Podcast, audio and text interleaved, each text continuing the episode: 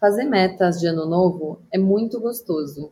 Eu, particularmente, adoro essa época do ano. Sempre compro meu planner do ano que está começando, escrevo minhas intenções, objetivos, faço uma reflexão sobre o ano que está terminando.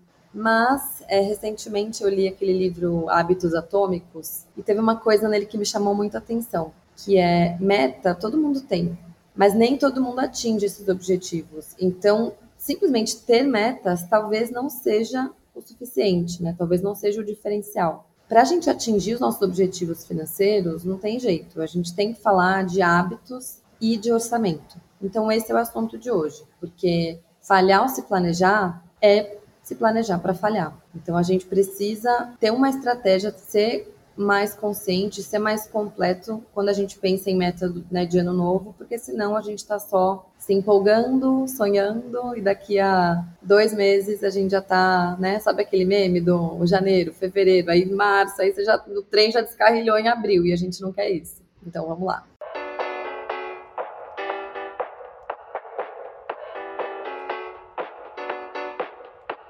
Falar sobre dinheiro é muito mais sobre as nossas escolhas do que sobre matemática. Talvez você deva falar sobre dinheiro, um podcast para quem quer alcançar a independência financeira, feito por uma carioca que já chegou lá e uma paulistana que está no caminho. Eu sou a Vitória Giroto. E eu sou a Carol Frigério. Aqui, falar de dinheiro não é tabu e a gente ama. Bora? Olá, olá! Estamos animadas aqui para o tema de hoje. É um dos temas que eu mais amo falar meta, orçamento, planejamento, ano novo. A Vicky já deu bastante spoiler aí na introdução do que, que a gente vai falar hoje e da onde que esse tema surgiu. Olha, acho que vocês não sabem dessa informação, mas eu e a Vicky, a gente é bem surpresa que o episódio mais escutado aqui do Pod é o de como fazer um orçamento que foi, acho que o episódio número 2 que a gente lançou bem lá no iníciozinho, é o episódio mais escutado, assim. Essa tendência ela não tá parando, ele continua sendo o mais escutado. Isso mostra pra gente duas coisas.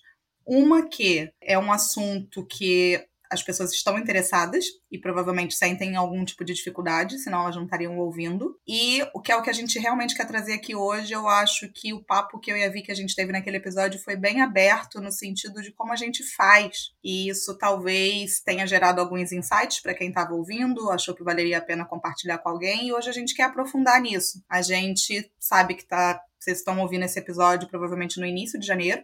Eu ia ver que a gente está gravando é dia de 8 de dezembro agora. E a nossa cabeça já está em como fazer metas, como é que vai ser o meu próximo ano, como que não vai. Pelo menos a minha cabeça é da Vicky, talvez a de vocês não, mas a gente já vai chamar atenção para isso. E a gente já quer começar com o seguinte: ninguém faz meta a partir do nada. A gente não traça um determinado plano a partir do nada. Nada disso é construído, talvez as pessoas do mercado corporativo vão se identificar aí com orçamento base zero. Na vida real não vai funcionar assim. Talvez em empresa possa funcionar, eu também não acredito muito nisso, mas não vai funcionar assim. E hoje a gente quer falar de diferentes estratégias aí que a gente pode fazer para fazer essas resoluções de ano novo, mas que não vire a resolução que você pensa quando você está pulando a ondinha na praia. Opa, como é que eu quero que seja o meu ano? Aí você tá naquela good vibes ali. Aí eu acho que eu quero emagrecer, eu acho que eu quero ter mais dinheiro no banco, eu acho que eu quero fazer uma viagem. Você só pensa na coisa, na parte boa, que é a parte da conquista. Só que você se esquece de todo o trajeto que você vai ter que percorrer até chegar nessa conquista. E aí, como a Vicky falou ali na introdução, em março, abril, você já não se lembra nem da sua meta, que sabe o que você tem que fazer para alcançá-la. A gente estava preparando o episódio de hoje e a gente falou: bom, não tem um jeito só e um jeito certo, um jeito errado, né, de fazer orçamento. Acho que tem várias dicas e formas que a gente acha muito úteis com base né, na nossa experiência. A Carol, inclusive, que tem mais do que eu, mais do conteúdo que a gente que a gente lê, que a gente já testou, já errou, já acertou, já já ajustou. E a gente chegou à conclusão de que uma das primeiras coisas que a gente concorda muito é que a gente precisa ter clareza do que é prioridade e o que não é prioridade para aquele ano. E pensando em, em prioridades para o ano, eu queria resgatar um conceito que a Carol trouxe no nosso episódio Cada Escolha é uma Renúncia, acho que é um dos meus preferidos até hoje, que ela trouxe a indicação do livro que chama Die with Zero. não sei se tem em português, seria tipo Morra com Zero, né? Que é sobre como se planejar financeiramente ao longo da vida para que você não leve um monte de dinheiro para o caixão, não aproveite a vida, mas também que você guarde dinheiro e consiga ter uma, uma velhice, enfim, no final da vida, colhendo de fato os frutos que você plantou e tal. E nesse livro ela trouxe o conceito de, em inglês são time buckets, um, sei lá, é, blocos de tempo, né? Tipo, períodos de tempo. E por que, que eu estou falando disso agora, junto com o conceito de prioridades? É que não adianta você só falar, ah, ano que vem eu quero juntar X mil reais, ou ah, eu quero poupar. Tá, mas as tentações vão surgir. É, as outras 15 prioridades vão aparecer ao longo do ano, vai dar vontade de gastar com mil e uma coisas, ao invés de guardar dinheiro. Então, por que, que eu estou falando desses time buckets, né, desses blocos de tempo? É porque é legal você pensar em várias coisas que você, provavelmente, né, você tem várias coisas que você quer atingir, seja uma viagem que você quer fazer, ou quando você quer é, terminar de, de, juntar um valor X, né, de investir um valor X para uma meta, ou seja, comprar algum imóvel, comprar um carro, sei lá, fazer uma viagem, fazer um mestrado, enfim. Se você não pensar, tá, o que, que eu tenho que percorrer até lá, né? O que, que vai acontecendo, o que, que eu quero, né, que aconteça em 2024, em 25, em 26, em 27, para eu chegar lá, isso é legal para você entender o que, que então você vai abrir mão agora em 2024, ou se você estiver ouvindo esse, esse podcast no final de 24, né? Do que, que eu vou abrir mão? Em 25. E, e não é só abrir mão no sentido de, ah, eu não vou fazer isso, eu não vou ter nunca isso. É só, tipo, o que, que eu vou jogar um pouquinho para frente num bloco de tempo, daqui a três anos, daqui a dois anos, daqui a cinco anos, e o que, que é prioridade nesse bloco de tempo que eu estou vivendo agora porque senão dá uma sensação de que planejando o ano seguinte você tem que fazer tudo e tudo vai ter que caber e não vai caber. Então, não sei, cara, eu queria te ouvir, mas para mim faz muita diferença. Assim, eu já fazia isso de uma forma um pouco intuitiva, mas quando você trouxe isso dos time buckets, para mim foi uma virada de chave muito legal, que me fez muito bem, porque me tirou um pouco a ansiedade de, putz, então quando que eu vou fazer uma viagem grande de novo, né, para fora do Brasil? Ou quando que eu vou sei lá, comprar um carro, que hoje era uma coisa que até agora eu não tinha muita vontade, hoje eu penso nisso porque um dia eu quero adotar um cachorro e eu quero ter um carro para isso. Então, assim, não vai ser esse ano, mas eu já consigo visualizar, tipo, beleza, vai ser no meu próximo time bucket de é, 26 e 27. 24 e 25 eu tenho outros objetivos, e aí me tira essa, ansiedade e eu consigo planejar o meu ano de 24 com mais calma, levando mais a sério as minhas prioridades, porque não tenho mais essa ansiedade de putz, tudo vai ter que caber em 2024, porque o mundo vai acabar dia 31 de dezembro de 2024, eu tenho que viver tudo, eu tenho que poupar, eu tenho que ser feliz, eu tenho que viajar, eu tenho que comprar o carro, tipo, não, isso aumenta um pouco seu horizonte, né? Isso te acalma. Confesso que eu fiquei impressionada com a repercussão, assim, que esse conceito do time bucket ele teve. Foi um dos episódios que também a galera gosta e que muita gente me fala sobre o time bucket, assim, uhum. especificamente. É. E aí fala assim, nossa, como isso me ajudou? Fez sentido. Então não foi só com você, eu já ouvi isso de muitas pessoas. E ele ajuda mesmo, porque ele também me ajuda. Né? Eu acho que você consegue colocar a sua vida em perspectiva um pouco. É como se você estivesse fazendo um sobrevoo e vendo que aquele ano ele é um pedaço dentro do todo. Exato. E aí eu acho que aí é que tá a magia do. Quando eu comecei, eu falei assim: esse número ele não surge do nada, né? Porque se a gente continuar, vamos lá, qual é o padrão? Vamos pegar o, o padrão aqui que acontece com a maior parte das pessoas quando tá falando de resolução financeira. Ela vai para uma meta que normalmente oscila em duas coisas. Pode ser uma meta de percentual, Uhum. E pode ser uma meta de número. E normalmente ela chega nessa meta, seja porque ela ouviu falar que você deve poupar 30% do seu salário, seja porque ela viu alguma regra aí de alguém que falou que deveria ser X%, ou ela coloca uma meta financeira porque ela quer chegar num número cabalístico em algum momento, ela dividiu esse número por X anos e tá bom, esse ano eu tenho que fazer tanto de investimento. E coloca essa meta ali. É o passo perfeito para frustração. Sim, fazer dessa forma é o passo perfeito para frustração, porque você pode ser que consiga, ok, mas você não tentou se enxergar antes de fazer esse número. Foi um número, vai parecer uma coisa meio, sei lá, meio esotérica o que eu vou falar, mas foi um número que veio de fora para dentro foi um número que veio do além, assim, você vai lá e faz uma resolução financeira, você coloca isso num bloco de notas no seu celular, você coloca isso no seu planner, você coloca isso aonde for, mas foi um número que brotou. E da onde deveria vir esse número? Quando eu falei de orçamento base zero, por exemplo, que eu não acredito. Todos nós temos padrões. Quer a gente queira, quer não. Isso foi uma coisa que eu acho que eu já venho falando muito aqui no longo dos episódios. A gente pode achar que a gente não tem, a gente pode achar que o mês passado foi muito atípico, mas o atípico ele tem um padrão. Você tem um padrão de quanto custa o seu condomínio, você tem um padrão de quanto que você gasta de comida, você tem um padrão de quanto que você gasta de transporte, por mais que isso oscile. E o que, que a gente muitas vezes não quer? A gente não quer ver os nossos próprios padrões. É muito comum a gente, né, as pessoas terem uma certa ansiedade tem vários estudos, a gente já comentou, comentou também sobre isso aqui, né? Metade da população tem, como é que se fala? Efeitos físicos mesmo, uhum. para poder olhar o, o, o, extrato e tudo mais. Mas a gente precisa identificar esses padrões. Por que, que eu estou batendo nessa tecla de identificar padrão, de identificar padrão, de identificar padrão? Porque se você colocou uma meta de 30% de poupança, por exemplo, mas você vem poupando consistentemente nada, ou 5%, que mágica é essa que você vai fazer da noite para o dia para atingir essa meta de 30%? Alguma coisa você vai ter que fazer diferente. Acho que a gente vai explorar bastante isso aqui. Então, talvez o que você precisa começar é da onde eu tô vindo? Da onde eu tô vindo? Qual é o meu ponto de partida?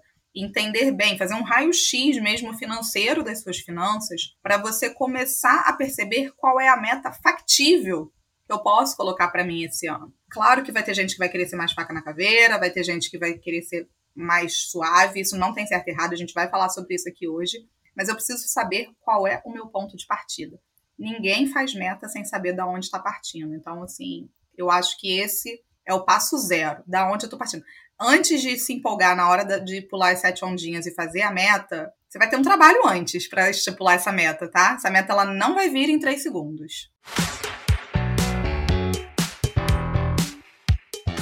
Sabe que você me fez pensar com isso de identificar padrão, cara? É, não sei se você já sentiu isso, eu sinto, e talvez você que está ouvindo também sinta, é que a gente sempre acha que, não, na verdade eu só não poupei aquele mês, mas foi exceção. Não, não, aquele mês eu gastei muito, mas normalmente não é assim. Não, não, é, inclua a sua desculpa aqui, mas foi exceção. E quando você vai ver, todo mês tem uma exceção todo mês tá fora, entre aspas, né, do ideal que você queria para você. E aí, na real, depois, se você olhar para trás, o seu padrão é exceção atrás de exceção. Então, assim, o seu padrão, na verdade, não é um padrão, é um ideal que você tem na cabeça que não condiz com a realidade. O seu padrão, na verdade, é diferente desse ideal, muitas vezes, né? Então, acho que aceitar isso, e não de uma forma, tipo, brigando consigo mesmo, né? Tipo, olha lá, você sempre faz isso, caramba, não sei o quê. É, eu acho que é ser gentil consigo mesmo e falar, meu, talvez você esteja idealizando poupar X% do seu salário ou conseguir juntar X mil no ano, mas você já parou para pensar de fato no seu custo de vida? Nos seus hábitos? Quanto custa ter a, né, o dia a dia que você tem? E de uma forma também não é fofinha, né? De ah, se abrace, né? Não tô falando isso para tirar a importância de falar, meu, preciso realmente rever as coisas mas falando no sentido de, eu acho que é um passo muito bonito da gente realmente conhecer o nosso custo de vida. Eu acho que isso é uma virada muito grande da vida adulta, né? Entender de fato quanto custa a sua vida. Né? Quando eu quis falar de olhar para dentro, é isso, assim, é quem, o que, que eu tô fazendo, assim, agora? E, e aí é óbvio que a gente provavelmente, como ser humano, a gente vai querer melhorar. O melhorar, gente, não entendo como necessariamente poupar mais, mas eu sei que para 99% uhum. das pessoas que estão escutando, isso significa melhorar, tá? Mas só quero deixar isso claro porque a gente também pode ter o efeito contrário, tá? De pessoas que eventualmente são super poupadoras e têm um, um problema em gastar dinheiro. Mas eu sei que é, é para um micro, mas melhorar, entenda, cada um quer melhorar em um aspecto. Se eu quero melhorar e eu tô aqui e eu quero ir para aí eu começo a traçar essa jornada mesmo. Eu tô aqui, eu sei aonde eu tô, porque normalmente eu só miro no destino, eu não sei nem de onde eu tô saindo. Aí fica difícil, porque se você, eu quero ir para São Paulo, se eu tô saindo do Rio de Janeiro é um caminho. Se eu tô saindo de Salvador é outro caminho, se eu tô saindo de Porto Alegre é outro caminho. Então, da onde que eu tô? Tudo começa da onde que eu tô. Beleza. Tracei esse aonde eu quero chegar em termos de meta, eu já começo a ter que fazer conta para saber se onde eu quero chegar. Uhum. Vamos supor que eu tô saindo do Rio de Janeiro para São Paulo, são 400 quilômetros. Tá bom, então a minha meta é chegar, se eu estiver indo de carro, em seis horas. Não adianta eu colocar duas horas de meta se eu tenho 400 quilômetros para percorrer. Fazendo paralelo para a vida financeira, é a mesma coisa. Normalmente, o que, que eu falo? Meta, chegar em São Paulo em duas horas. Eu não sei de onde eu tô, eu não sei qual é o caminho que eu vou percorrer, eu não sei nada, mas eu coloco a meta em duas horas. E aí, por isso que é o caminho da frustração. Então, passo número um, onde eu tô. E normalmente, para saber onde eu tô, eu preciso olhar para o passado. É, é, eu brinco que no planejamento financeiro é a única etapa que eu realmente deveria estar com o olho no retrovisor. É a etapa onde eu estou me situando. Aí olhar no retrovisor faz toda a diferença do mundo. Eu só não posso ficar olhando para o retrovisor para sempre. Eu preciso, em algum momento agora, passar a olhar para frente. E aí, olhar para frente, eu preciso enxergar destinos. E sabe aquela frase do, né, para quem não sabe para onde quer chegar, qualquer caminho serve? Se aplica em gênero, número e grau para nossa vida financeira ok, eu não preciso saber tudo de onde eu quero chegar, ninguém sabe, a gente vai mudar no caminho. É, e a vida é imprevisível, né? Mas você precisa ter uma noção de o que, que você quer atingir, né? Se não, para que a meta? Uhum. Então não vamos ter meta, não vamos ter resolução, não vamos ter nada. E assim, para que ter meta? Aliás, acho que essa é uma pergunta até legítima, né? É. Para que ter meta? Faz sentido ter meta? Porque talvez para algumas pessoas não vai fazer sentido.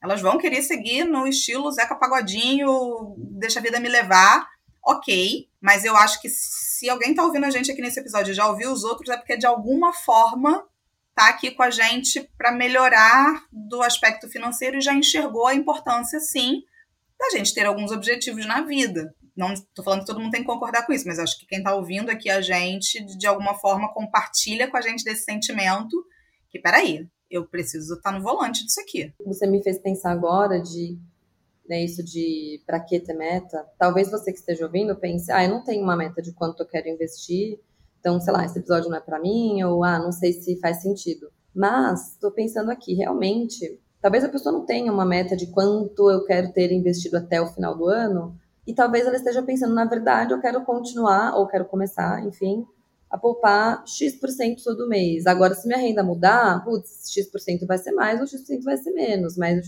a porcentagem está aí. E aí eu lembrei. E é uma meta. Que é uma meta. E lembrei de novo do, do livro Hábitos Atômicos, né, que eu falei lá na, na, introdução, que eu acho incrível o que ele, ele trouxe no livro e realmente foi um dos livros que mais me impactaram esse ano, olhando para trás. É, que ele fala quem constrói sistemas, quem constrói o hábito e quem se apaixona pelo processo, normalmente vai muito mais longe do que quem só põe uma meta e quer bater essa meta. Por quê? Acho que a frase que ele usou é tipo, a pessoa que gosta de correr acaba correndo muito mais do que a pessoa que só queria conseguir correr uma maratona. Porque aí muita gente depois consegue correr a maratona e aí fica meio que um vazio depois. Tipo, tá, tá bom, eu corri, e agora? Agora não, a pessoa que fala, eu quero me tornar um corredor, o corredor é, é uma coisa que passa a ser parte da sua identidade, passa a ser parte da sua rotina. E aqui eu acho que tem um paralelo muito bom. Ao invés de falar, quero juntar 20 mil reais até o fim do ano, pode pensar, quero ser, me tornar ou, ou melhorar como investidora, como investidor. Então, isso te ajuda a putz, a vida é imprevisível, pode ser que o seu salário mude, pode ser que você troque de, de, trabalho, pode ser que você vire frila, pode ser que você fique um tempo sem trabalhar, enfim. Mas se você estiver pensando na sua identidade como investidora, como investidor, como pessoa que vai investir ao longo da vida, não é sobre a meta de 2024, não é sobre a meta de 2025, é sobre o mês a mês, qual que é o músculo que você quer exercitar todo mês e se apaixonar por esse processo, né, cara? E isso em si pode ser a meta, né? Não precisa ter um número na cabeça para o final do ano, apesar de ser meio óbvio que isso vai acabar acontecendo. Mas talvez o ponto seja criar o hábito, né? E não necessariamente um valor, até porque o valor passa a ser uma coisa muito binária que ele traz no livro também. Putz, bati ou não bati, né? Se minha meta era 20 mil reais em um ano, por exemplo, se você juntou qualquer valor abaixo de 20 mil, pode ser 19.500, é binário, bati ou não bati. E aí, pô, você não vai comemorar, você não vai falar, meu, eu criei o hábito, eu, eu investi em 10 dos 12 meses e eu, eu falhei, eu, eu, eu não bati a meta. Tipo, na verdade, é uma coisa muito mais gradual e muito mais de exercitar esse músculo do que simplesmente day check no day check.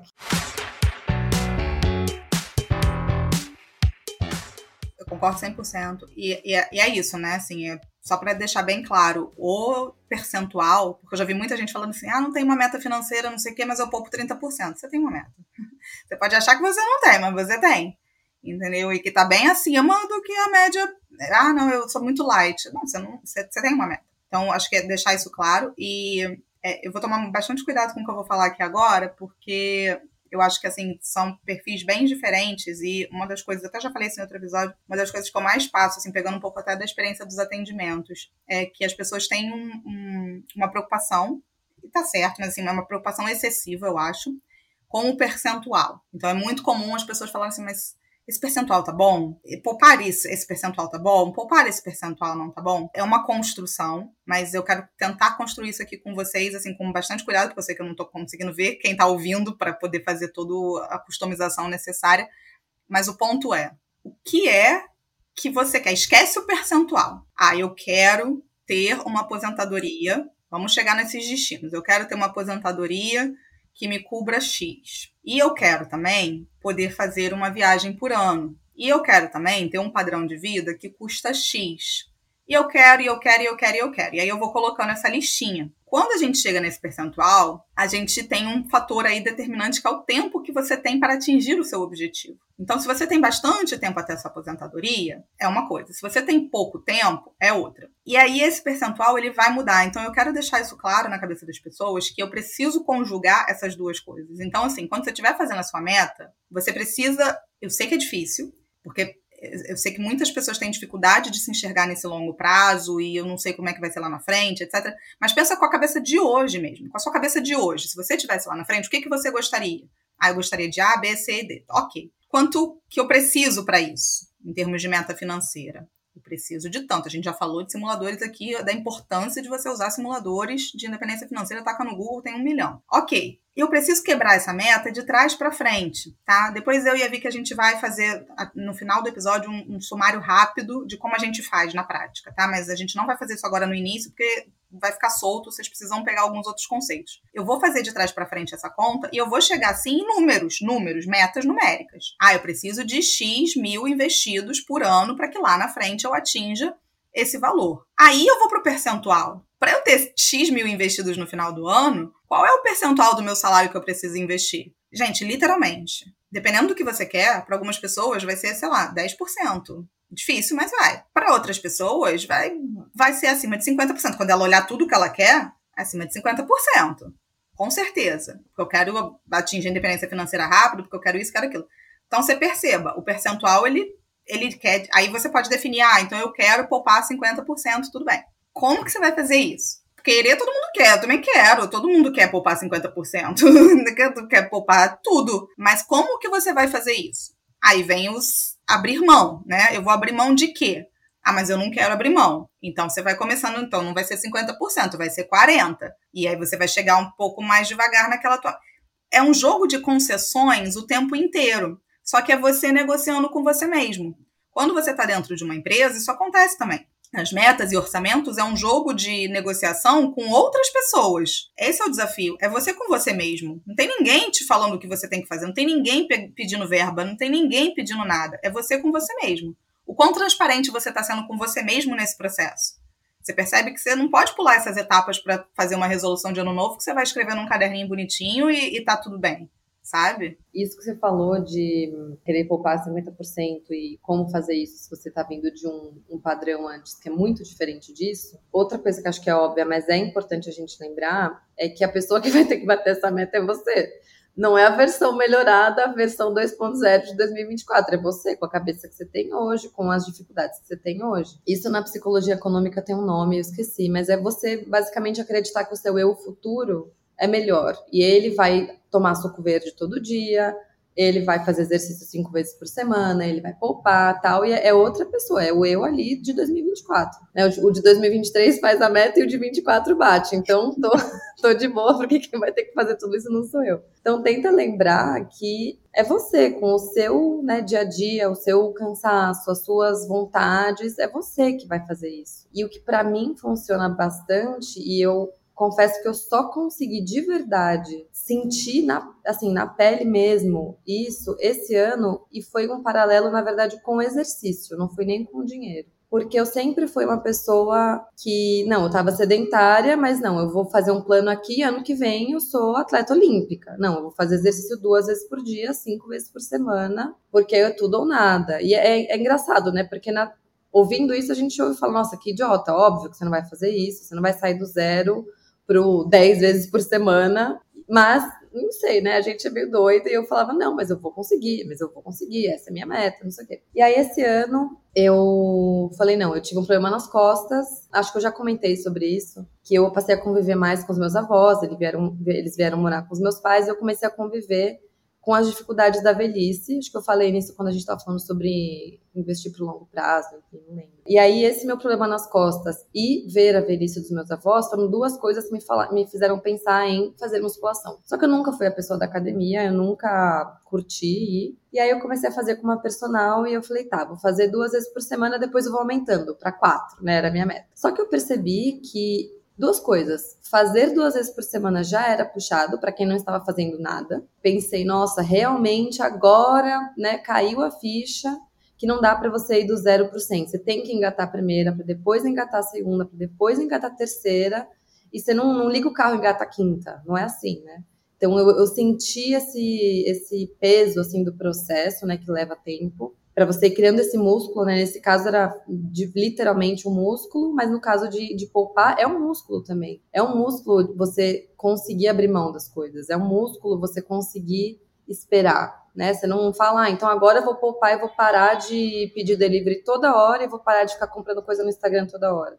É um processo. Esse foi o primeiro ponto. E o segundo, que é. Então, esse foi o ponto que me fez entender como o processo leva tempo e a gente tem que ter metas mais realistas, mas também teve uma coisa positiva, que foi, né, eu olhei para trás ao longo desses últimos acho que sete, oito meses que eu comecei a fazer musculação. Então eu falava, putz, vou fazer duas vezes por semana, vai dar resultado, né? Tô no começo, né? No começo, assim, eu fazia, sabe, a fundo, aquele, aquele pesadelo. não conseguia fazer oito seguidos, sabe? E, poxa, depois de sete meses, eu vi percentual de gordura caindo, eu vi é, centímetro mesmo de, de medida mudando, de músculo aumentando, peso, enfim, massa.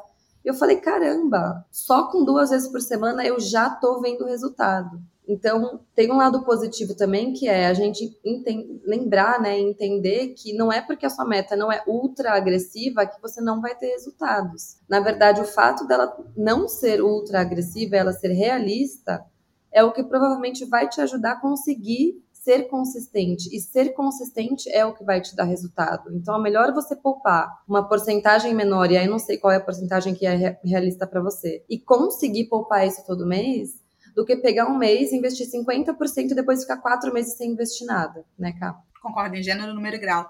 E ouvindo você falar sobre esse percentual, eu sei que uma parcela do que está ouvindo a gente aqui provavelmente é autônomo e tem uma renda variando e fala assim, poxa, mas para mim é muito difícil é, essa coisa de setar um percentual porque o meu salário não é fixo.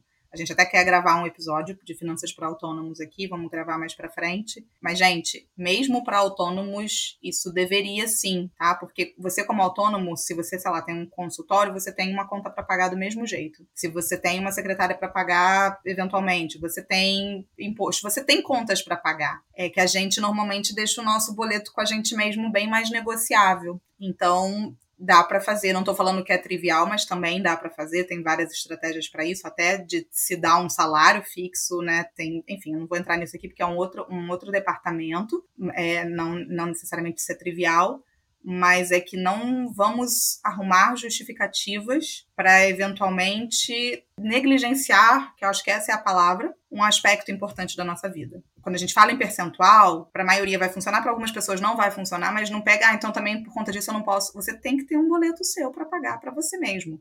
Isso assim, a gente já ouve isso daí tá bem batido, né? Você deveria ter um boleto para o seu eu do futuro, é bem batido, mas ele não é bem batido à toa, não. Assim, tá?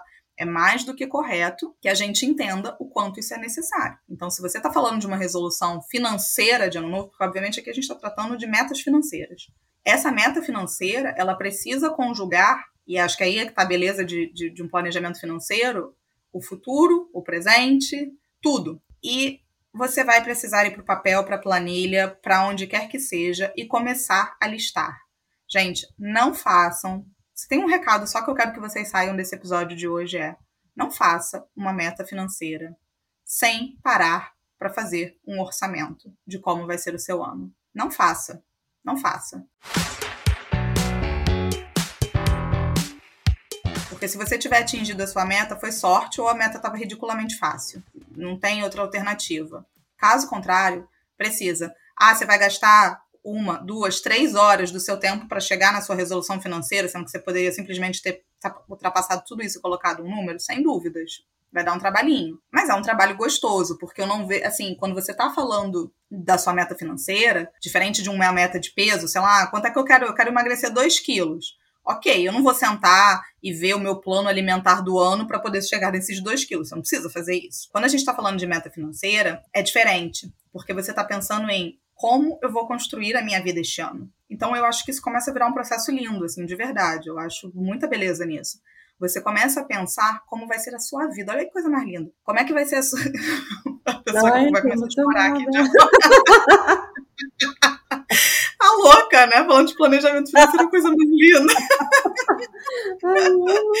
você vai sentar, mas a verdade, você vai parar para pensar na sua vida, cara. Como que vai ser a minha rotina? Quais são as coisas que eu valorizo? Tá bom, o que, que é inegociável para esse meu eu do futuro? E o que, que dá para eu fazer esse ano? Se eu gosto de viajar, que tipo de viagem que dá para colocar? Se eu não gosto de viajar, que tipo de hobby dá para eu ter? Que tipo de hobby não dá para eu ter? Como que eu vou construir a minha vida? Então, quando a gente está falando de planejamento financeiro e de dinheiro, a gente está falando de vida, né? Eu já falei isso aqui milhares de vezes, mas precisa parar, precisa pensar, sabe? E aí sim, você já vai começar a chegar do outro lado. Vai dar para algumas pessoas uma certa aflição e gente parem de ficar se chicoteando, sabe? Assim, é muito comum também. Ai, porque, meu Deus do céu, eu gastei muito, meu Deus do céu. E fica se chicoteando, se chicoteia, se chicoteia, se chicoteia. Mas não vai mudar, sabe? Identificou padrões. Não tá feliz com esses padrões? Tá bom, então o que, que eu posso mudar desse padrão no próximo ano? E aí eu tô construindo. Tô voltando a tomar rédea da minha vida. Tô voltando a construir aquilo que eu quero. É gradual. A meta nem, che nem chegamos na meta ainda. A meta nem apareceu.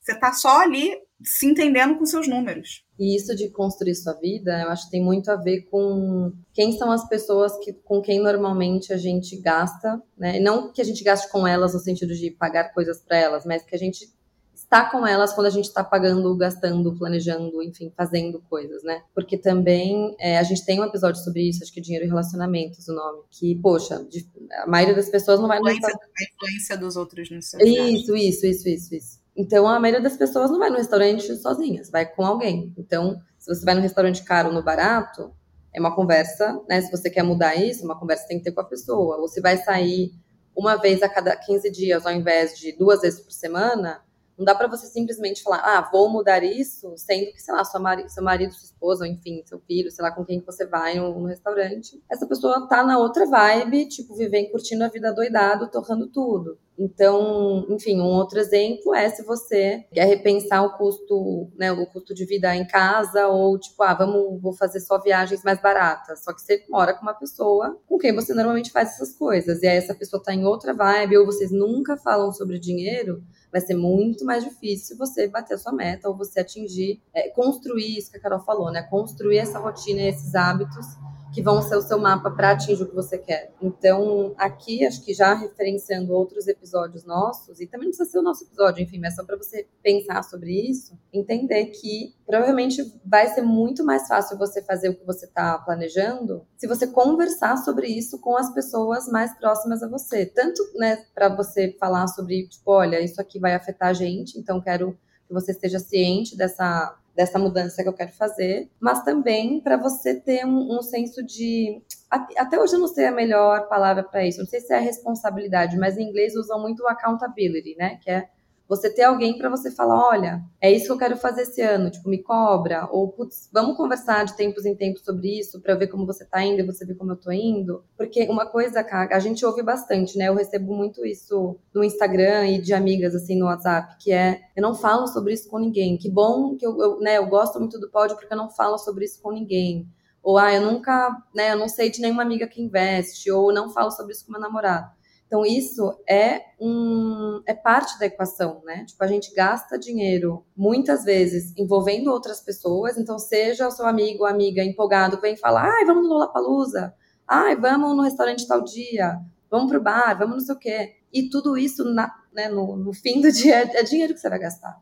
E, e são relações que você tem, e são expectativas das outras pessoas que você também tem, e são conversas difíceis que você também evita. É, é difícil falar, putz, Amiga, eu gosto muito do cantor X, mas não vai rolar para mim o Lula Palusa esse ano. É mais gostoso falar, ah, vamos lá, vou dar um jeito, vou parcelar aqui. É muito mais fácil fazer isso. Mas se você não pensar sobre essas expectativas dos outros e quais conversas, né, você vai ter que ter, em algum momento você vai bater nesse, vai bater nessa, vai chegar nessa rua sem saída do, putz, prefiro não falar sobre isso, então vamos lá, vou fazer. Eu acho que você trouxe um ponto que, que é uma dica que eu dou, assim, para quando você está fazendo um orçamento e pensando como é que vai ser o seu ano, você falou, ah, eu vou sair a cada sei lá quantas vezes com, a, com minhas amigas ou com a pessoa que eu moro e vou num show e vou não sei o quê. A gente tem muita dificuldade quando a gente está fazendo orçamento. É, eu não vou aqui ser repetitiva no episódio de orçamento, tá? Mas a gente sabe que a gente tem que criar categorias ali para as coisas que a gente faz. Então, eu sei que eu tenho ali os meus custos da casa, eu sei que eu tenho custos com comida, eu sei que eu tenho custos com lazer, tudo isso são linhas. E cuidado, gente, quando vocês estiverem fazendo orçamentos, é uma coisa que eu vejo muito também. A pessoa sai colocando tudo que ela comprou como se fosse uma linha, sabe?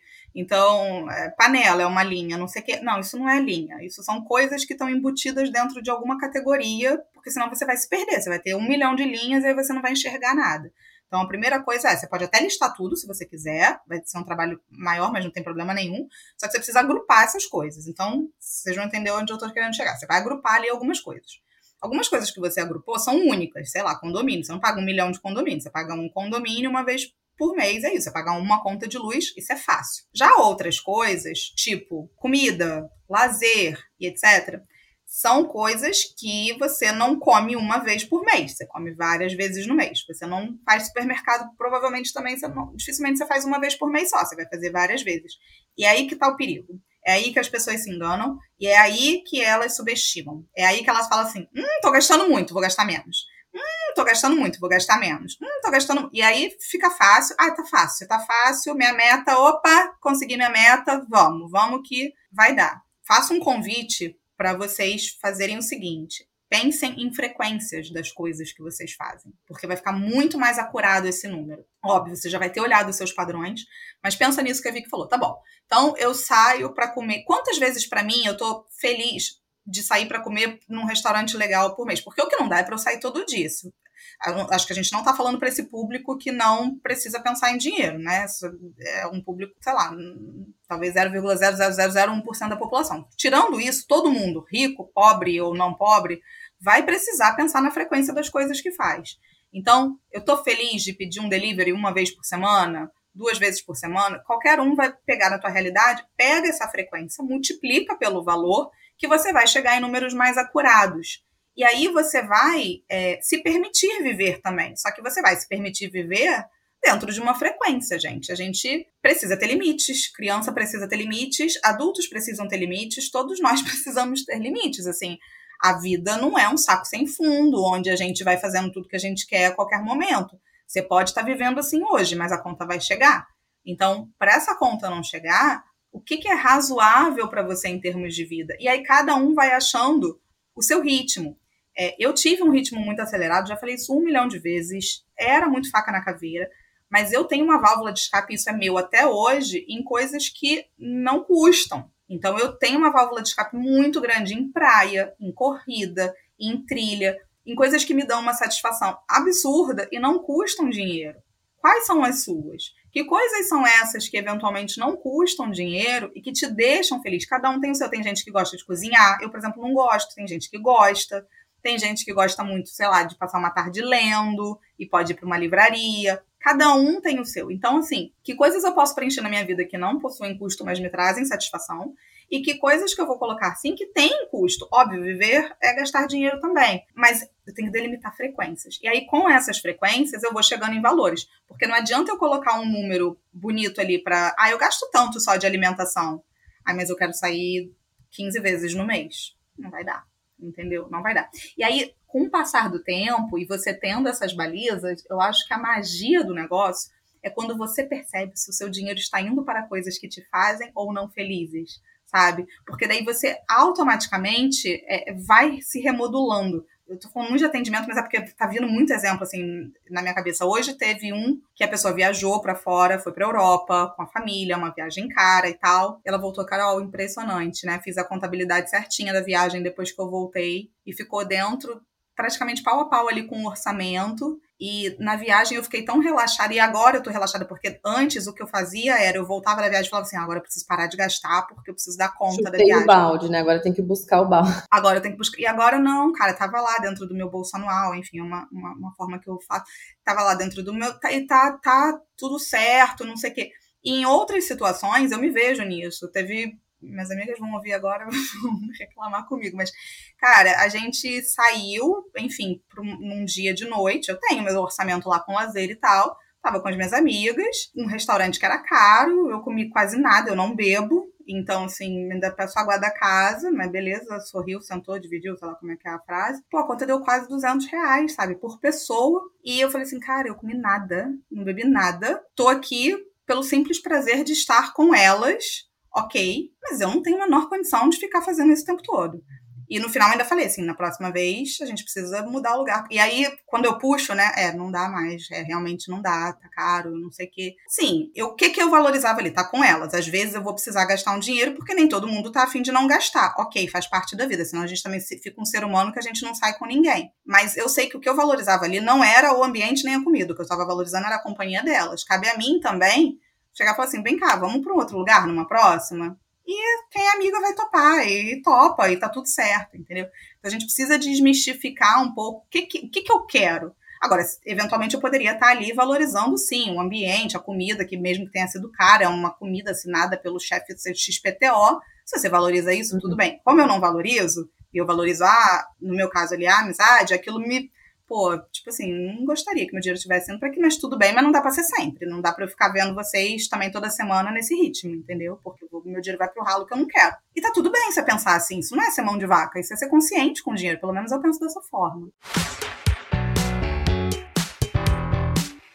E aqui acho que tem duas coisas. Isso que você falou de, né, acho que quando você falou que na próxima vez não ia dar para ser num lugar assim, algumas delas falaram tipo, ah, não, beleza, entendo. O que eu queria dizer é que muitas vezes a gente vai se surpreender, eu acho que na maioria, a gente vai se surpreender como os outros também querem guardar mais dinheiro. E alguém, tipo, acho que a gente gosta muito de falar desse assunto, então a gente vai, né, e levanta a mão e fala, ó, oh, isso aqui não tá legal, não quero, não, não. Mas tem gente que tem dificuldade de falar isso, e assim, não tô julgando, que realmente é uma coisa, você tem medo de ser julgado, você tem medo de ser visto como tá sem dinheiro, você tem medo de ser né, visto como a, a, o pão duro, ou estraga prazeres, sei lá. Então tem muita gente que gostaria também de ter ido num lugar mais barato, mas não, não teve ainda, não sei nem a palavra, assim, não sei se é a maturidade, a coragem, enfim, a, a naturalidade para levantar a mão e falar isso que não é normal, não quero gastar 200 reais toda semana para ver vocês. Então, para vocês que estão ouvindo, também pensem, tipo, vocês podem ser os agentes de mudança nos grupos em que vocês estão inseridos, por serem a pessoa que vai, né, ser a pessoa que vai furar essa bolha e vai aliviar essa tensão, porque sempre rola essa tensão de puta, todo mundo pagou, ficou caro, todo mundo engoliu seco ali e ninguém levantou a mão para falar, meu Deus, né? Tipo, menor uhum. a gente continuar pagando isso daqui. E aí, se você uhum. vai já fura logo essa bolha, né, e alivia essa tensão, as pessoas vão ficar mais confortáveis para nas próximas vezes também falarem, tipo, meu, vamos num lugar mais barato, vamos não sei o quê, vamos fazer em casa, vamos cozinhar, enfim. Mas também pensei, cara, no oposto, que é se você valoriza muito, né? Eu vou dar o seu exemplo do restaurante caro, do chefe chique e tal. Eu digo isso porque eu, eu percebo, eu estou há alguns anos tentando fazer as pazes com isso, que é roupa. Mas vou usar o seu exemplo de restaurante. Eu acho que tem meio que um, um estigma, tipo, do que, que é, é supérfluo e o que não é. E o que, que é essencial e o que não é. Óbvio, restaurante caro não é essencial. Óbvio, roupa toda hora não é essencial.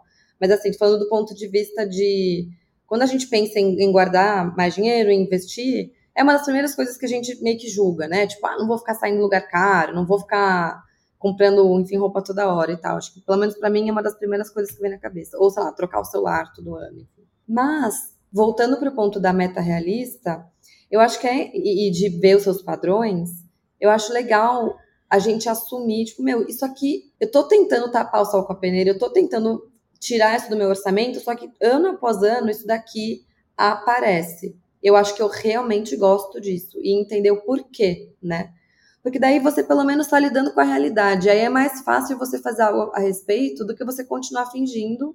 Não, então vou parar de ir em restaurante caro, é, vou só, sei lá, nos restaurantes mais simples ou vou só numa ocasião especial. Meu, ocasião especial é o quê? Tipo, meu aniversário, o aniversário do meu namorado, sei lá, sabe? E aí você vai ver todo mês você quer ir e você fala, eita, como é que eu vou fazer? Então, acho que você assumir o que, que é prioridade, mesmo que seja algo visto pelos outros como, ah, é a primeira coisa que eu vou cortar, ou ah, isso não é, não é importante, pô, assumir isso te ajuda a falar, beleza, se eu vou priorizar isso, o que, que eu vou despriorizar? E aí eu consigo fazer isso sem estourar o orçamento, que é igual o exemplo da sua amiga, né, da sua cliente.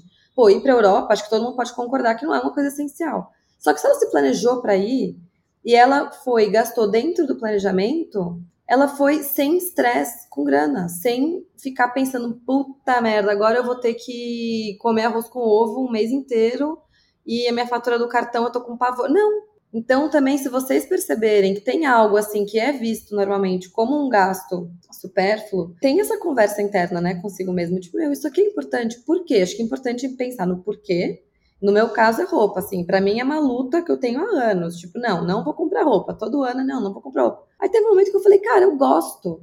Não significa que eu vou gastar milhares de reais com roupa todo mês. Mas, meu, é mais fácil eu assumir que é bem provável que eu queira comprar alguma roupa a cada um, dois meses, e não dez, né, peças, tipo, uma peça. Isso vai me fazer mais feliz, eu vou ter mais chance de não fugir do orçamento, porque eu já criei espaço para isso no meu orçamento. Eu, eu prefiro sair menos para jantar fora, por exemplo, para conseguir comprar uma roupa quando eu tiver vontade do que eu passar vontade. E assim, restaurante, falando de mim, né? Eu me arrependo 80% das vezes que eu saio para comer, porque eu sempre falo, puta, isso aqui não valeu o preço, achei mais caro do que, né, do que podia ter sido. É, eu vim mais porque né, as pessoas queriam vir, mas se eu tivesse cozinhado teria sido tão ou mais gostoso, porque a gente poderia ter ficado até mais tarde a gente poderia ter, sei lá, bebido mais sem, sem gastar tanto. Então, meu, eu, demorou para eu entender, cara, eu prefiro sair menos para comer do que falar que eu não vou comprar roupa.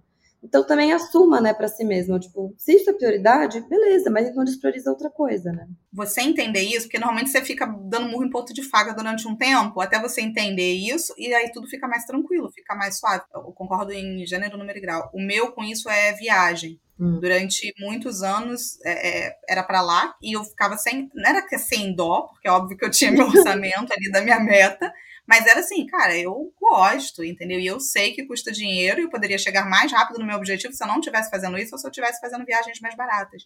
Mas eu preferia economizar em outra coisa. Então, assim, isso muda, né? Tipo, dos dois, nos dois últimos anos já não era uma preferência para mim. Uhum. Por isso que você precisa ver o seu ano. Nunca nenhum orçamento vai ser estático, sabe? Também para o resto da vida, uhum. e é uhum. isso daqui e nunca mais mudo. Essa, revisitar isso anualmente, e óbvio, ao longo do ano também, mas eu acho que, pelo menos comigo, é assim. Eu revisito ele anualmente, porque precisou mudar alguma coisa, sei lá, o filho saiu da natação, entrou na aula de capoeira e as coisas mudaram.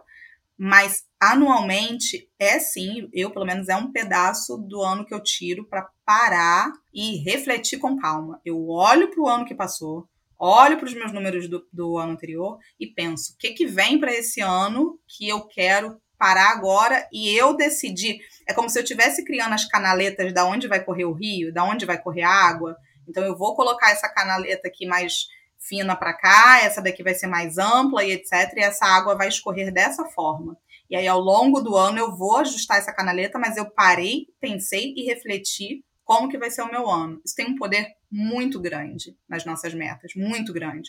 E aí sim, as metas vão ser derivadas disso. Olhei para o número dessa meta e não gostei tanto, aonde que eu aperto? E isso que você falou, cara, é muito chave de ir lá e ajustar e, e repensar o valor, na planilha é muito fácil você ajustar, você só vai e troca o um número, mas na prática é importante a gente pensar que às vezes só fazer ali um ajuste na meta significa mudar bastante um hábito, que é algo que consome muita energia. Criar hábitos consome muita energia. Inclusive, não coloquem metas de criar quatro novos hábitos em um ano. Assim, hábito é difícil de criar. Não são 21 dias, igual lá o livro diz. Assim, Isso acontece com pouquíssimas pessoas. A maioria demora meses para você realmente criar um hábito a ponto dele virar uma coisa normal que você faz no dia a dia, né? E investir é uma delas. Eu queria muito chamar atenção para isso. Assim, pensem nos hábitos de vocês e o que, que realmente teria que mudar para vocês conseguirem bater. É, não, não, vou falar de bater meta, mas para vocês conseguirem construir é, essa rotina e esse dia a dia dentro do orçamento que vocês estão criando, né? Então, acho que um exemplo prático, pelo menos para mim, que vem muito, né, meio óbvio, é um exemplo de alimentação. Então, se você pede delivery toda hora, ou se você sai para comer toda hora, simplesmente falar, vou comer mais em casa, e aí vai lá e corta né, o orçamento de 4 mil por mês para mil por mês, estou chutando o número, gente, isso demanda muita energia fazer isso. Não é trivial. Então, por exemplo, ah, você vai cozinhar. Primeiro que tem gente que não, não, não tem o hábito de cozinhar, então isso já é um esforço, né? Tipo, saber fazer as receitas básicas, saber ganhar intimidade com a cozinha, beleza. Mas partindo do pressuposto que você sabe fazer algumas coisas, você tem que pensar em o que, que você vai comer, em que momento da semana você vai comprar isso, né? Então, você vai comprar online ou você vai no mercado? Você vai no mercado? Em qual? Você vai de carro, você vai a pé, é um lugar perto da sua casa, você tem, você vai conseguir andar com um monte de sacola. Eu falo por mim, assim, eu não tenho carro e eu não vou andar com mil quilos de sacola. Então, falei, beleza, eu criei o hábito de todo fim de semana pedir online. Onde? Qual que é mais caro? Qual que é mais barato? É, e aí você vai fazer quais receitas? Você vai cozinhar em que momento da semana? Vai ser sempre no domingo à tarde? Aí você percebe, putz, depois de alguns meses você fala, putz, eu não tô parando domingo à tarde para fazer isso. Aí chega a segunda-feira, eu já caio no delivery de novo. Então volta e pensa, qual que vai ser o momento? Eu vou fazer para a semana inteira? Eu vou fazer só algumas refeições? O que eu faço é gostoso? Eu gosto de comer isso? Porque depois você faz um negócio super né, basicão e simples e fácil de fazer, e você não gosta de comer aquilo, você volta para o delivery duas semanas depois, de, né, já de novo. Então, olha quantas reflexões você tem só de reduzir o valor que você vai gastar com alimentação no orçamento do ano. Sabe o que que isso me fez pensar? A gente deveria fazer um episódio, e eu vou falar rapidamente aqui, sobre hum, custos fixos e custos variáveis e hum, a importância de você entender isso para o seu orçamento. Por que isso? Custos variáveis é onde a gente normalmente acha mais fácil conseguir cortar, porque eu posso reduzir o que eu peço do delivery, eu posso diminuir a quantidade de Uber e táxi que eu pego, eu posso isso, eu posso aquilo. Então, tipo assim, ah, eu consigo fazer isso, mas eu não consigo me mudar amanhã. Mas o segredo, e assim, isso eu acho que é um consenso pelo menos dentro da comunidade FIRE, né? É baixar empresa, o custo. Você precisa ter um controle muito grande do seu custo fixo, maior do que normalmente a gente acha que a gente tem que ter. Hum. Por que isso? Porque fica mais fácil e leve a vida. Assim, é, você quando você está com seus custos fixos dominados, e normalmente eles são os primeiros que a gente eleva, Uhum. A gente mantém aquele, aquela rodinha girando e você tem muito mais autonomia dentro de seus variáveis para fechar e abrir a torneira até conforme você achar que pode, né? E você achar que deve e etc. E as pessoas subestimam isso. Então é muito comum a gente ter um custo fixo muito elevado e ficar naquela. fazer milagre com os variáveis, né? Exato vai de novo. Eu que já, é que realmente eu já vivenciei isso duas vezes ao longo de atendimentos de, de, de famílias que chegaram à conclusão que precisavam se mudar, assim. Uhum. E, e, é verdade, sabe? É verdade, porque quando você. Eu não tô falando aqui de controle de gasto, que a sua vida vai ter que ser controle de gasto, mas é muda a chave. Eu quero investir. No final do, do dia, ninguém aqui tá querendo controlar gasto porque tá afim de controlar é gasto. Gostoso. Tá... Exato. Ninguém aqui tá falando assim, vai, controle seu gasto porque a sua vida. Não invista. Só que o dinheiro não vai ser plantado em árvore, não vai chover dinheiro, eu preciso que esse dinheiro saia de algum lugar. Ou eu aumento a minha renda, que normalmente eu acho que é fácil, mas a gente não precisa entrar aqui naquela, né, de que você vai entrar naquela rodinha que ganha mais, gasta mais, acho que a gente já superou isso. Mas a renda, beleza, é importante, mas eu preciso ter controle de gastos para sempre tá? É para sempre, gente, assim. Acho que às vezes eu falo as coisas e as pessoas ficam meio assim, né? Mas para sempre, meu Deus, já, já me dá até uma palpitação. Gente, é para sempre, assim, é, é, a menos que você descubra uma árvore que dê dinheiro nos galhos, é uma coisa que você vai fazer para sempre. Por isso que é um exercício de musculação mesmo que você está fazendo. Só que esse, né, esse, universo ele pode ser prazeroso. E como é que ele é prazeroso? Quando você sente que você está fazendo as coisas que você quer. Parece um contrassenso, né? Ah, eu estou controlando meu gasto para fazer as coisas que eu quero. Tá valendo a pena, tá te permitindo fazer o que realmente é importante. É. Sem dor Exato. Então, assim, é meio demora para você ver, né, assim, os resultados. Então, por isso que é uma questão de jornada. Mas a mágica tá em ter custos fixos controlados. Talvez você esteja ouvindo isso agora e fale assim: ferrou, porque meus custos fixos estão enormes. Existem duas possibilidades, sempre. Você reduzir o seu custo fixo, mudando o seu padrão de vida. É uma possibilidade, não posso falar que não é porque é, né? É Mas ficar atento para os seus próximos passos. Se você está ouvindo a gente, tem 30 anos, 35 anos ou menos, poxa, você está assim numa capacidade produtiva ainda e provavelmente em algum momento a sua renda ainda vai aumentar ou qualquer coisa do tipo, e não pense que a primeira coisa que você tem que fazer é mudar de casa, adquirir alguma coisa. É, pensa no, na, no quão leve a sua vida fica com seus custos fixos controlados para você poder justamente ter maior poder autonomia nesses variáveis. Senão você fica estrangulado pro resto da vida, sabe? E aí sim é uma vida pesada. Aí sim é uma vida de muito, sei lá. Uma sensação de privação constante. Isso. Bom, a gente está gravando há, há, uma hora já, gente, então a gente está tentando encaminhar para o final. Uma coisa que eu queria muito reforçar é isso de talvez não ter uma meta muito ambiciosa, porque aí putz, você já começa o ano com a sensação de putz, vamos lá, vou ter que vou ter que dar um jeito dessa planilha aqui acontecer.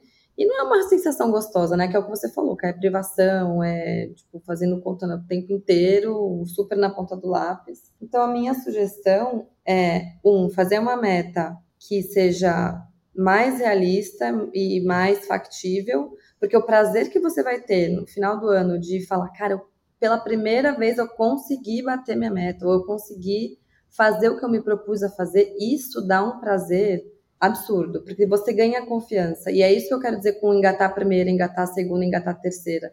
Porque se você todo ano engata a primeira e nunca, nunca consegue fazer o que você, você se propôs, não dá a sensação de que você engatou a segunda, a terceira, a quarta, a quinta. Você fica com a sensação de recomeço todo ano. Então, se você. É, e, e assim, fazer uma meta menos ambiciosa não significa fazer algo que não vai, não, não vai dar resultado. Não, vai dar. Lembra do que eu falei da, das duas vezes por semana na musculação. Fazer, não, não se engane, assim, fazer duas vezes versus fazer nada é muito. E às vezes o delta que você vai ter, né, o, o aumento que você vai ter indo de duas para três vezes é menor do que indo de zero para duas. É o zero para dois que você você está começando, se você ainda está tentando conseguir poupar ou tentando não parcelar tudo no cartão, então calma, tipo, faz uma meta mais simples e realmente casa com essa meta, sabe? Esse ano, casa com isso e lembra disso constantemente, porque aí vai dar uma sensação no final do ano de uau, eu pus esse tijolinho aqui e ano que vem eu vou botar um tijolinho em cima disso. Eu não vou ter que botar o primeiro tijolinho de novo e aí no ano seguinte botar o primeiro tijolinho de novo e meio que ficar se sabotando, sabe? Eu queria trazer isso e até acho que muitas coisas que eu falo aqui eu falo para mim também, sabe? Eu tô me esforçando para não pôr uma meta super ambiciosa, porque senão, né, tô falando para mim aqui, Vitória, senão vai ficar difícil, ia ficar, chega a desestimular, né? Quando é uma coisa ambiciosa demais, você fala, putz, vai ser um ano chato, né? Tipo, não, tem que ter cor no seu ano, não pode ser tudo preto e branco, é a minha minha perspectiva, assim. Então deixa espaço para um colorido no seu ano, mas o, o, o arroz com feijão tem que ser algo que você vai conseguir fazer, então tem que ser realista. Mas você acha que você está mais madura, Vicky, agora, tipo, para fazer o seu planejamento para 2024 do que talvez você estivesse há dois anos atrás, total. três anos atrás? Total, total. Porque, e é muito engraçado para mim, mas realmente esse negócio da musculação fez muita diferença, porque eu percebi que fazer uma coisa que eu achava, entre aspas, pouco, é uma coisa que eu consigo consistentemente fazer e que dá resultado. E que aí eu consigo ir para muito se eu comecei no pouco. Mas se eu comecei no nada, é muito difícil ir para muito. Entendeu? Não, eu te fiz essa pergunta por, justamente por isso. Você não sabia qual ia ser a sua resposta, mas porque às vezes a gente tem aquela ambição de eu já vou começar perfeito, eu já vou fazer a meta uhum. perfeita, o orçamento perfeito. Só que isso é melhoria contínua, assim, para sempre. A questão é que você só vai ficar bom fazendo e aprendendo a fazer. Uhum. Só que você não vai aprender a fazer. O que, que não é aprender a fazer? Pular a onda e colocar a meta financeira na, no radar. Isso não é aprender a fazer. E aí, se você estiver repetindo esse padrão ano após ano, é porque você não está sentando para fazer, como a gente falou aqui ao longo do episódio. Agora, não ache que no primeiro vai ficar perfeito, nem na segunda, mas vai, vai melhorando. Você vai entendendo o que, que funciona para você, o que, que não funciona mas você teve que se dedicar um pouco para isso, assim, não vai vir, não virar de cinco segundos de reflexão, sabe? É, e também talvez nem você chegue no final de 2024 e tenha resolvido todas as suas questões financeiras. Acho que é um músculo que, meu, leva anos, né? Então, talvez esse ano você resolva e você escolha resolver um ou dois pontos. Vamos falar por mim, assim, acho que eu já comentei sobre isso no episódio de cartão de crédito. Eu estou parando de fazer parcelas, eu estou esse ano, sei lá, presente de, de, de Natal, tipo, coisas de final de ano. Eu estou pagando tudo no débito, no Pix, e eu falei, essa é uma das coisas que eu quero resolver na minha vida. Tipo, eu não quero olhar para daqui a 10 meses ter parcela, sabe? 2024 acabou e isso dá meta mais é, calma, vamos dizer assim, de investir e conseguir todos os meses. Então, isso para mim já vai ser uma baita de uma vitória. E aí, em 2025, eu vou ter outras coisas, né, para fazer. Então, acho que é legal vocês pensarem também nisso, de você não vai sair do zero, dia 1 de, de, de janeiro, e chegar no 100 dia 31 de dezembro. Você não vai estar perfeito, você não vai ter resolvido tudo que você tem para resolver. Então, calma, porque é o que você falou, melhoria, melhoria contínua. Poxa, acho que é muito bonito ver a sua história, Kai. Você atingiu independência financeira não foi com uma meta de ano novo. Não foi tipo, aí ano que vem eu vou poupar muito e aí fechou. Você ficou, sei lá, 15 anos mais. Uhum. Sim. E você com certeza anos, foi amadurecendo. Mas eu continuo, né? Sim. E você foi amadurecendo, né? Você não foi a mesma Carol ao longo desses 15 anos, né? Nem um pouco, nem um pouco. E, e você vai amadurecendo. É, é muito louco, assim, é porque é tão gradual o negócio que você não, não são saltos, sabe? Você também não vê, tipo assim, do ano pro. Nossa, que salto. Não, é gradual, gradual, gradual, gradual. Claro que com nem tudo não é uma linha reta, é, tem uma nada na vida é. Começa a ganhar mais, sei lá, ganha um bônus. Não, não, salto financeiro até teve, porque teve é, a parte da renda ali que fez muita diferença quando teve saltos, mas eu digo salto da forma de fazer, sabe? Ah. Salto da, da, metodologia, digamos assim, do como fazer. Aliás, acho que esse já é um gancho importante, né? Que uhum. a gente uhum. falou lá no início, pra gente falar como que a gente faz. Uhum vamos tentar, eu ia ver que a gente tem um desafio aqui de cada uma ter dois minutos para resumir o como a gente faz, com base nisso tudo que a gente falou, porque tudo que a gente falou ao longo do episódio são coisas que a gente faz. Então, assim, se eu fosse resumir o meu processo, tá, gente? É óbvio que não dá aqui para explicar ele tintim por tintim, porque também não faz sentido eu explicar o meu processo especificamente para todo mundo, cada um vai ter o seu. Mas basicamente eu começo com, já falei aqui, eu olho para trás. Primeira coisa que eu faço, eu olho para o ano que passou, do ano que terminou. Como que foi esse ano? Para eu entender quanto que está custando ser eu. Não adianta eu olhar para cinco anos atrás e achar que é a mesma coisa. Eu olho para o ano que passou. Então, o meu planejamento ele se retroalimenta. Beleza, olhei para o ano que passou, meu padrão de custos é mais ou menos esse aqui. Primeira coisa que eu faço antes de definir qualquer meta, não nem, nem pensei em meta ainda. Ok, eu tenho esse padrão, mas deixa eu olhar para 2024 e ver como que esse padrão vai se comportar. Coisas que eu penso aí como mãe, né? Meu filho, vai ter alguma mudança relevante aqui nas coisas que ele faz? Quem tem filho sabe que isso muda todo ano. No nosso padrão aqui, como família, como um casal, muita coisa vai mudar? Estamos querendo gastar mais em lazer e dar uma reduzida aqui? Estamos querendo ir para colar? Que canaletas são essas que eu vou criar para as águas que vão sair? Terceiro, quais são as prioridades do ano que não estão na nossa rotina? Por favor, pensem nisso. Às vezes a gente fica muito preso na nossa rotina do mês e não, esquece de pensar em grandes projetos e a gente sempre tem grandes projetos para o ano. Esse grande projeto pode ser um curso, pode ser uma viagem, pode ser um procedimento estético às vezes, sabe? Pode ser uma cirurgia, pode ser um congelamento de óvulos. Quais são as coisas que eu quero fazer esse ano? E aí eu vou colocar, por enquanto ainda sem filtro, né? Claro que com um filtro do bom senso, mas sem muito filtro. Eu vou somar isso tudo eu vou fazer um fluxo, um grande fluxo de caixa. Que fluxo de caixa é esse? Eu vou pegar e vou somar todos esses gastos, tanto do mês, então o do mês eu vou fazer vezes 12, por exemplo, e vou somar com esses extras do ano, que vão ser a viagem, a cirurgia, ou o que quer que seja, tá? Estou dando exemplos assim aleatórios. Ah, vai custar X. Vou colocar aqui um número para vocês entenderem. Custa 100. 100 dinheiros. Ok. Agora eu vou para outra parte dessa equação, desse fluxo, que é a renda. Quanto que eu vou ganhar ao longo do ano? Quem é CLT sabe, quem é autônomo tem algum padrão, precisa identificar quanto que eu, então quanto que eu ganhei nos últimos seis meses para eu ver como que vai ser o meu ano. Eu tenho décimo terceiro, eu tenho bônus. Quais são as rendas que eu posso ter esse ano? X. Ah, então deu 120 dinheiros. Ora, 120 dinheiros menos 100 dinheiros de gasto, né? 120 dinheiros de renda menos 100 dinheiros de gasto dá 20 dinheiros sobrando começo a ter cheiros. Começo a ter cheiros de que meta é essa que é factível. Olho para esses 20 dinheiros, ok. Mas lembra que eu falei que eu preciso saber onde eu quero chegar? É porque, como eu já faço isso ano após ano, eu já sei quais são os meus objetivos de longo prazo. Mas se você está fazendo isso pela primeira vez, não adianta você olhar para esses 20 dinheiros e falar assim: pronto, minha meta é essa. Ok, ela é um cheiro, mas para onde você quer ir? Começa a simular. Se eu quisesse uma aposentadoria lá na frente, porque senão sempre vai ter mais dinheiro do que talvez você ache que você tenha, tá? Porque assim, você vai achar que você pode fazer muita coisa, mas é porque você não parou para pensar lá na frente. O quanto que eu quero ter de aposentadoria? Ou será que, sei lá, eu quero comprar um apartamento daqui a 10 anos? O que, que eu quero fazer de longo prazo?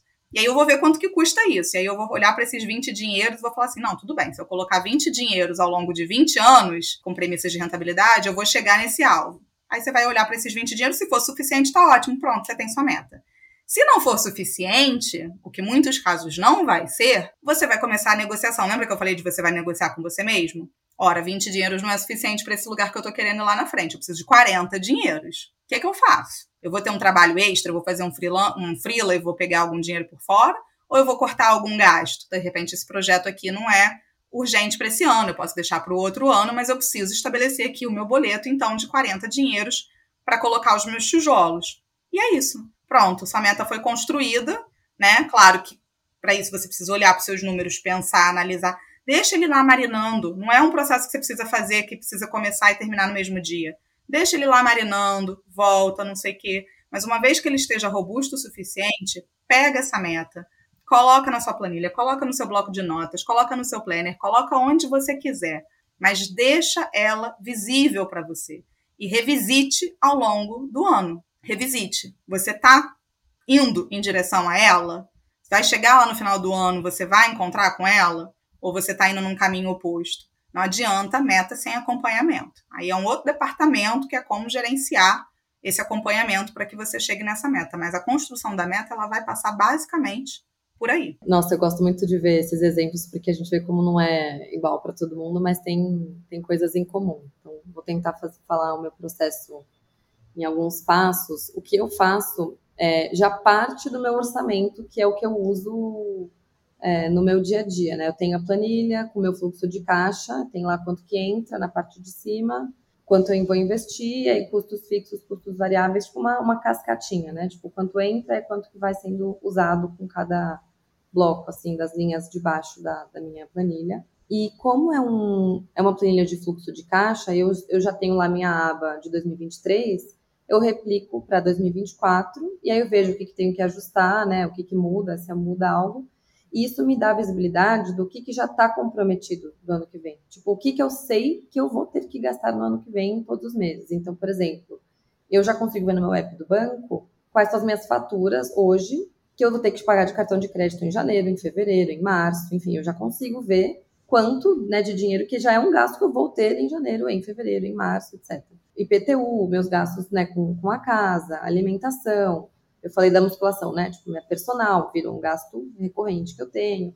Então eu já consigo ver, cara, qual que é o bloco ali que é uma coisa que eu vou ter que gastar. Não, não vou ter, né? Eu escolho gastar, nesse caso que eu falei da, da personal e tal, mas, enfim, gastos que hoje já são meio que o meu, meu básico, assim. Então tá, isso me ajuda a ver todo mês quanto eu chamo de dinheiro livre, entre aspas, que é assim, o que que ainda, o que que eu posso agora alocar, que ainda não está alocado, né? Acho que o, a palavra não é livre, é tipo, a alocar. E aí, para mim, o próximo passo é, tá, desse dinheiro a alocar, eu vou, acho que eu gostei do, do, da expressão que você usou, é, que são, quais são os meus projetos ano que vem? Tipo, o que, que eu quero né, fazer que não é só viver dia após dia?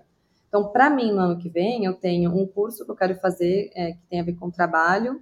Ele custa mais ou menos 10 mil reais, 11 mil, depende da flutuação do dólar. Então, já é um, é um, é um gasto grande que não é comum, né? Não é o dinheiro que eu vou lá e vou só passa no Pix aqui, tipo, eu preciso ver, né? É, vou ter entrada naquele mês, eu vou ter que sacar de algum lugar, tipo, é um, né, eu tenho que ter noção de como eu vou pagar isso. E viagens, tipo, ano que vem eu tenho essas duas coisas, não tenho nenhum outro grande projeto, porque eu já comentei em outros episódios, estou terminando de pagar minha obra, então assim, terminar de pagar a obra é a minha prioridade número zero, né? Então, não vou fazer grandes outras coisas. E aí, que inclusive já está no meu fluxo de caixa lá todos os meses, que é um dinheiro que já está comprometido, né? Então ele, ele já está alocado. É, eu acho que essa é a parte mais interessante para mim de fazer orçamento, que é quando começa esse cabo de guerra, né? Esse estica e puxa de desse meu dinheiro que está a alocar. Se eu quiser, eu posso viajar o ano inteiro torrar tudo isso com viagem. E eu não invisto nada. E posso fazer o contrário, eu posso investir tudo e não viajar nada. Eu sei que eu não vou fazer nenhum dos dois extremos. Então, qual que é o, o meio do caminho ali? Então, para mim, e eu acho que isso é um comentário que eu queria trazer já no final e vou trazer agora, que é, acho que bastante gente gosta de procurar, tipo, qual que é a porcentagem que eu deveria investir ou quanto eu deveria investir, porque isso é mais fácil, né? Tipo, alguém, se der errado, eu vou botar a culpa em alguém. Ou se não der certo, eu vou falar, putz, mas eu fiz tudo que era pra fazer, eu segui. Mas no fim do dia é a gente com a gente. Tipo, eu poderia investir tudo e não viajar. Eu poderia fazer isso. Tem gente que faz isso. E eu poderia só viajar e não investir. Tem gente que faz isso também, que eu acho que é né, a maior parte do... entre esses dois grupos, acho que esse grupo de quem não investe em viagem é maior. Então, assim, no fim do dia você com você mesmo. E para mim, eu coloquei lá a meta de quanto que eu vou, de quanto eu quero investir com base nisso. Tipo, eu vi quanto estava não alocado ainda, é, vi quanto que vai ser, vai custar esse meu curso, quanto que eu acho que é factível, assim, dá para eu viajar umas duas vezes no ano, né, ter duas férias dentro de mais ou menos, sei lá, 5 mil reais cada uma, eu tenho lá 12 mil para viagens no ano todo, e é isso, assim, eu poderia viajar muito mais, eu poderia ir para Europa no que vem? Poderia, só que eu ia ficar extremamente frustrada e brava comigo de chegar no final do ano e não ter investido. Então, foi um, um trade-off assim que eu fiz comigo e, e decidi que eu ia investir mais e ia viajar menos, mas dá para viajar com isso, assim, vou viajar. Próximo ponto, deixei espaço para o que eu gosto, então assim, eu não vou, eu decidi, acho que é uma coisa que eu já fiz em outros anos, eu não quero mais fazer, é, de olhar para o orçamento e falar, putz, vai ser punk. Vamos lá. Ano que vem a, a, vitória de 2024 vai ser ótima, né? Porque a vitória de 2023 botou a barra lá em cima para a vitória de 2024. Não vou fazer isso. Então, assim, o meu orçamento mensal ele tá com uma, uma gordurinha para caso eu queira comprar alguma coisa, para caso eu queira seja um mês em que eu vou sair um pouco mais do que nos outros, enfim. E por que isso? Porque, como eu já comentei, eu estou comprometida a não ficar parcelando coisas no crédito. Então, Óbvio, gente, imprevisto, sei lá, a vida é fluida, pode ser que aconteça alguma coisa, eu precise, mas eu gostaria de não ter que usar o cartão de crédito para a conta fechar. Até porque se você faz isso num mês, provavelmente a conta não vai fechar no outro. Daí você já começa com mais parcelas que não estavam previstas. Então, para eu conseguir fazer as coisas do jeito que eu gosto, que é no Pix e no débito, eu tenho que ter noção de quanto que eu gasto no Pix e no débito no mês, né? Então, eu já tenho isso lá no meu fluxo de caixa também, pensando, e gente, isso tudo pensando em gosto muito de fazer massagem, por exemplo, muito. De novo, prefiro não sair para comer fora se eu precisar fazer isso para conseguir ir na massagem. Então, eu vi, beleza, quanto que eu gasto com massagem por mês? Vou duas vezes? Dá X por mês. Ah, vou sair para comer quatro vezes? X por mês. É, enfim, fiz lá meu, o meu orçamento para gastar no débito e aí, depois disso, acho que tem duas coisas para mim que me ajudam a fechar isso. Uma é, é o conceito de aportes recorrentes e automatizados. E eu comecei a fazer isso de novo. Eu tinha parado há um tempo, voltei esse ano porque eu fiz a previdência privada de onde eu trabalho. E a previdência, você não vê o dinheiro, né? Tipo, já é descontado em folha. E eu fico impressionada com isso. Mesmo que na teoria eu já saiba, quando você vê a prática acontecendo, você fica uau! Que para mim foi cara, eu investi um valor lá na Previdência esse ano e eu não percebi, porque é um dinheiro que nem caiu na minha conta. Então, esse conceito de você já deixar o investimento é, agendado e automatizado é muito poderoso, gente, porque você não vê o dinheiro caindo, ou você vê ele já vai para o título e te tira essa tentação de, ah, eu vou ter que, né, quanto eu vou ter que fazer sobrar aqui para poder investir? Tipo, não, esse dinheiro nem caiu, e você vai se acostumando a ter menos dinheiro para gastar, porque já foi investido o que tinha que ser investido, né? Esse boleto que a Carol falou é, ao longo do episódio, ele já você, você pagou ele primeiro, depois você se vira com o resto, não o contrário. Então, isso de aportes recorrentes, para mim, ó, eu tô, é uma, minha grande aposta para o ano que vem, é, que é algo que eu sinto que eu já devia ter feito há muito tempo.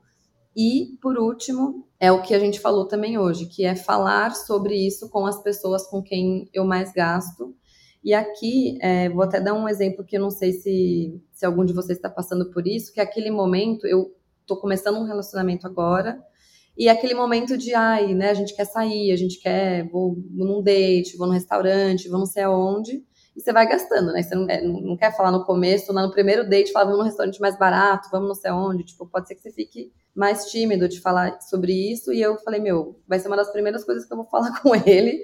Fala pra ele assim, escuta esse podcast.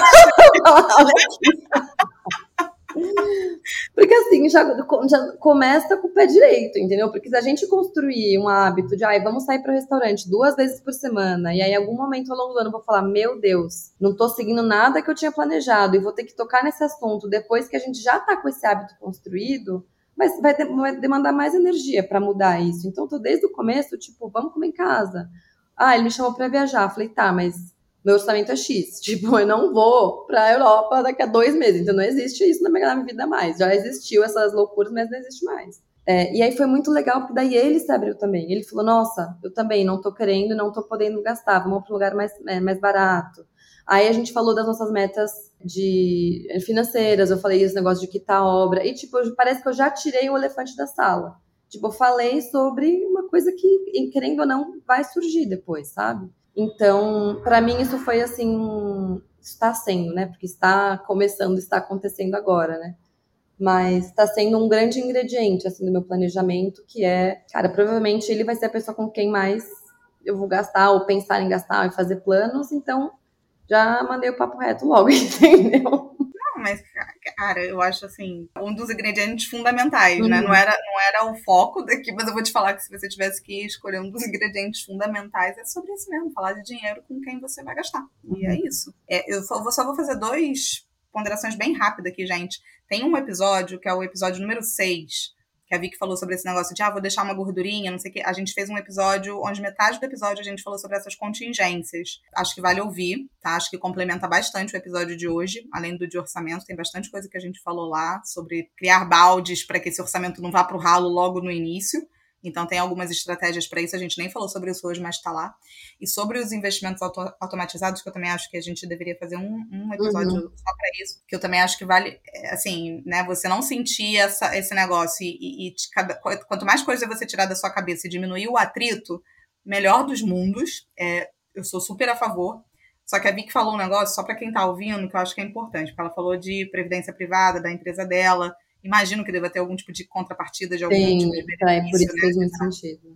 É isso que eu tô querendo, é exatamente. Uhum. Porque investimentos automatizados, às vezes você pode até automatizar a transferência, tá? Tipo, tira esse dinheiro da sua frente antes de você perceber, uhum. joga para outro lado e depois decide. Mas é porque, cara, eu pego muito exemplo de muito investimento automatizado, que legal que a pessoa tá investindo, tá mas. É, Tá. E aí ela nunca mais vai ver isso, entendeu? Porque algum gerente ou algum assessor ou alguém falou para ela colocar naquilo ali, garantiu a comissão dele. Ótimo, realmente ela não tá sentindo a dor disso, mas ela também nunca se deu o trabalho de entender para onde o dinheiro dela tá indo. Uhum. Então, só, por favor, não vamos, não vamos automatizar sem saber o que está sendo automatizado. Na, na dúvida, qualquer coisa é, que eu falo muito é pega e faz uma transferência automatizada todo mês, tira esse dinheiro da frente e depois você decide onde fizer, se você ainda não sabe ainda onde colocar. Só essa ressalva mesmo, porque tem muita gente uhum. que, que acaba caindo em produtos ruins, não é, não é o caso do que você falou. Ah, eu, eu lembrei de uma frase que eu queria falar no final, acho que vai fazer sentido, que é pelo menos, eu não sei se foi no, no Hábitos Atômicos também, enfim, não lembro, mas é, é melhor um, um objetivo menos ambicioso cumprido do que um plano perfeito no, não executado, né? Então, não pensem que vocês têm que fazer o plano perfeito e, putz, se não, não der para cumprir, vocês falharam, né? Que, né, de mais um ano jogado fora. Tipo, não é isso. Façam uma meta menos ambiciosa, mas façam, né? E com base no orçamento, com base nisso que a gente falou de refletir sobre rotina, sobre hábitos, sobre as pessoas, as conversas que você precisa ter. Coloca um tijolinho esse ano, você vai por outro tijolinho em cima dele no ano seguinte, e mais um tijolinho em cima dele, você não vai virar o maior investidor, né, a pessoa que mais poupa em um ano. Mas pensa como você vai do zero para um, para depois do um e para o dois, do dois e para o três. Então, lembrem do, do, exemplo que eu falei também da, da musculação. Acho que isso é uma coisa pensando em outras, outras metas para mim, no ano que vem, agora eu consigo pensar na meta de fazer três vezes por semana ou de quatro, porque agora eu sei o que, que significa fazer duas vezes. Antes eu não tinha noção, eu achava que era só ir acordar e fazer. Mas, pô, é cansativo, tem dia que você tá sem saco, tem dia que você tá dolorido, enfim. Então, investir é bem parecido, né? Tipo, poupar o máximo possível todo mês, gente, isso vai ser muito, né? Do zero para o 100 vai ser quase impossível. Então, não planeje isso. É isso aí. A média 6 passa de ano, mas tirar uma nota 10 em uma prova não vai e o resto tudo ficar... automaticamente, não. É, e, e tirar nota vermelha nas outras e, e, tirar 10 em uma, você continua não passando de ano, né? Exato. Exatamente. Ai, é isso, gente. Se gostaram, já sabem, dá uma estrelinha. Uma não, né? Cinco estrelinhas aí pra gente. Ui, cinco estrelinhas aí pra gente. Compartilha. Se foi útil para você, compartilha com amiga, nos stories, onde quer que seja. De repente pode ser útil para mais alguém. E feliz ano novo! Feliz 2024! Feliz ano novo para nós. Agora em janeiro a gente vai completar um ano de pod, então estou muito feliz. Chegamos até aqui, Vicky, um ano. Um ano de muitos. Ainda temos muito assunto para falar. É, muito. E, gente, estou toda reflexiva. Já vou falar que é isso. A gente piscou, passou um ano e a gente vai melhorar, a gente vai fazer muito conteúdo ainda, assim como né, pensando em metas vão piscar, 2024 vai passar, e aí vocês vão ter novas metas em 2025. Então não precisa botar todas os, todos os sonhos, todas as metas agora. Ver qual que é o tijolinho desse ano. O nosso tijolinho desse ano foi botar esse negócio de pé. A gente né, recebeu alguns feedbacks, tipo, poxa, faz mais, mais episódios, faz a cada uma semana ao invés de duas. A gente falou, meu, a cada duas é o que a gente consegue agora. E a gente também não foi mega ambiciosa de querer gravar mil episódios, né? E aí a gente conseguiu fazer de um jeito consistente. Saiu, exato, saiu. Estamos aí, ainda muita coisa para melhorar, mas a gente está mantendo a constância, evoluindo aos poucos. É isso, só vamos. É a mesma. É, adorei o paralelo com o nosso podcast. então a gente se vê um daqui beijo, duas semanas. É isso aí. beijo. beijo.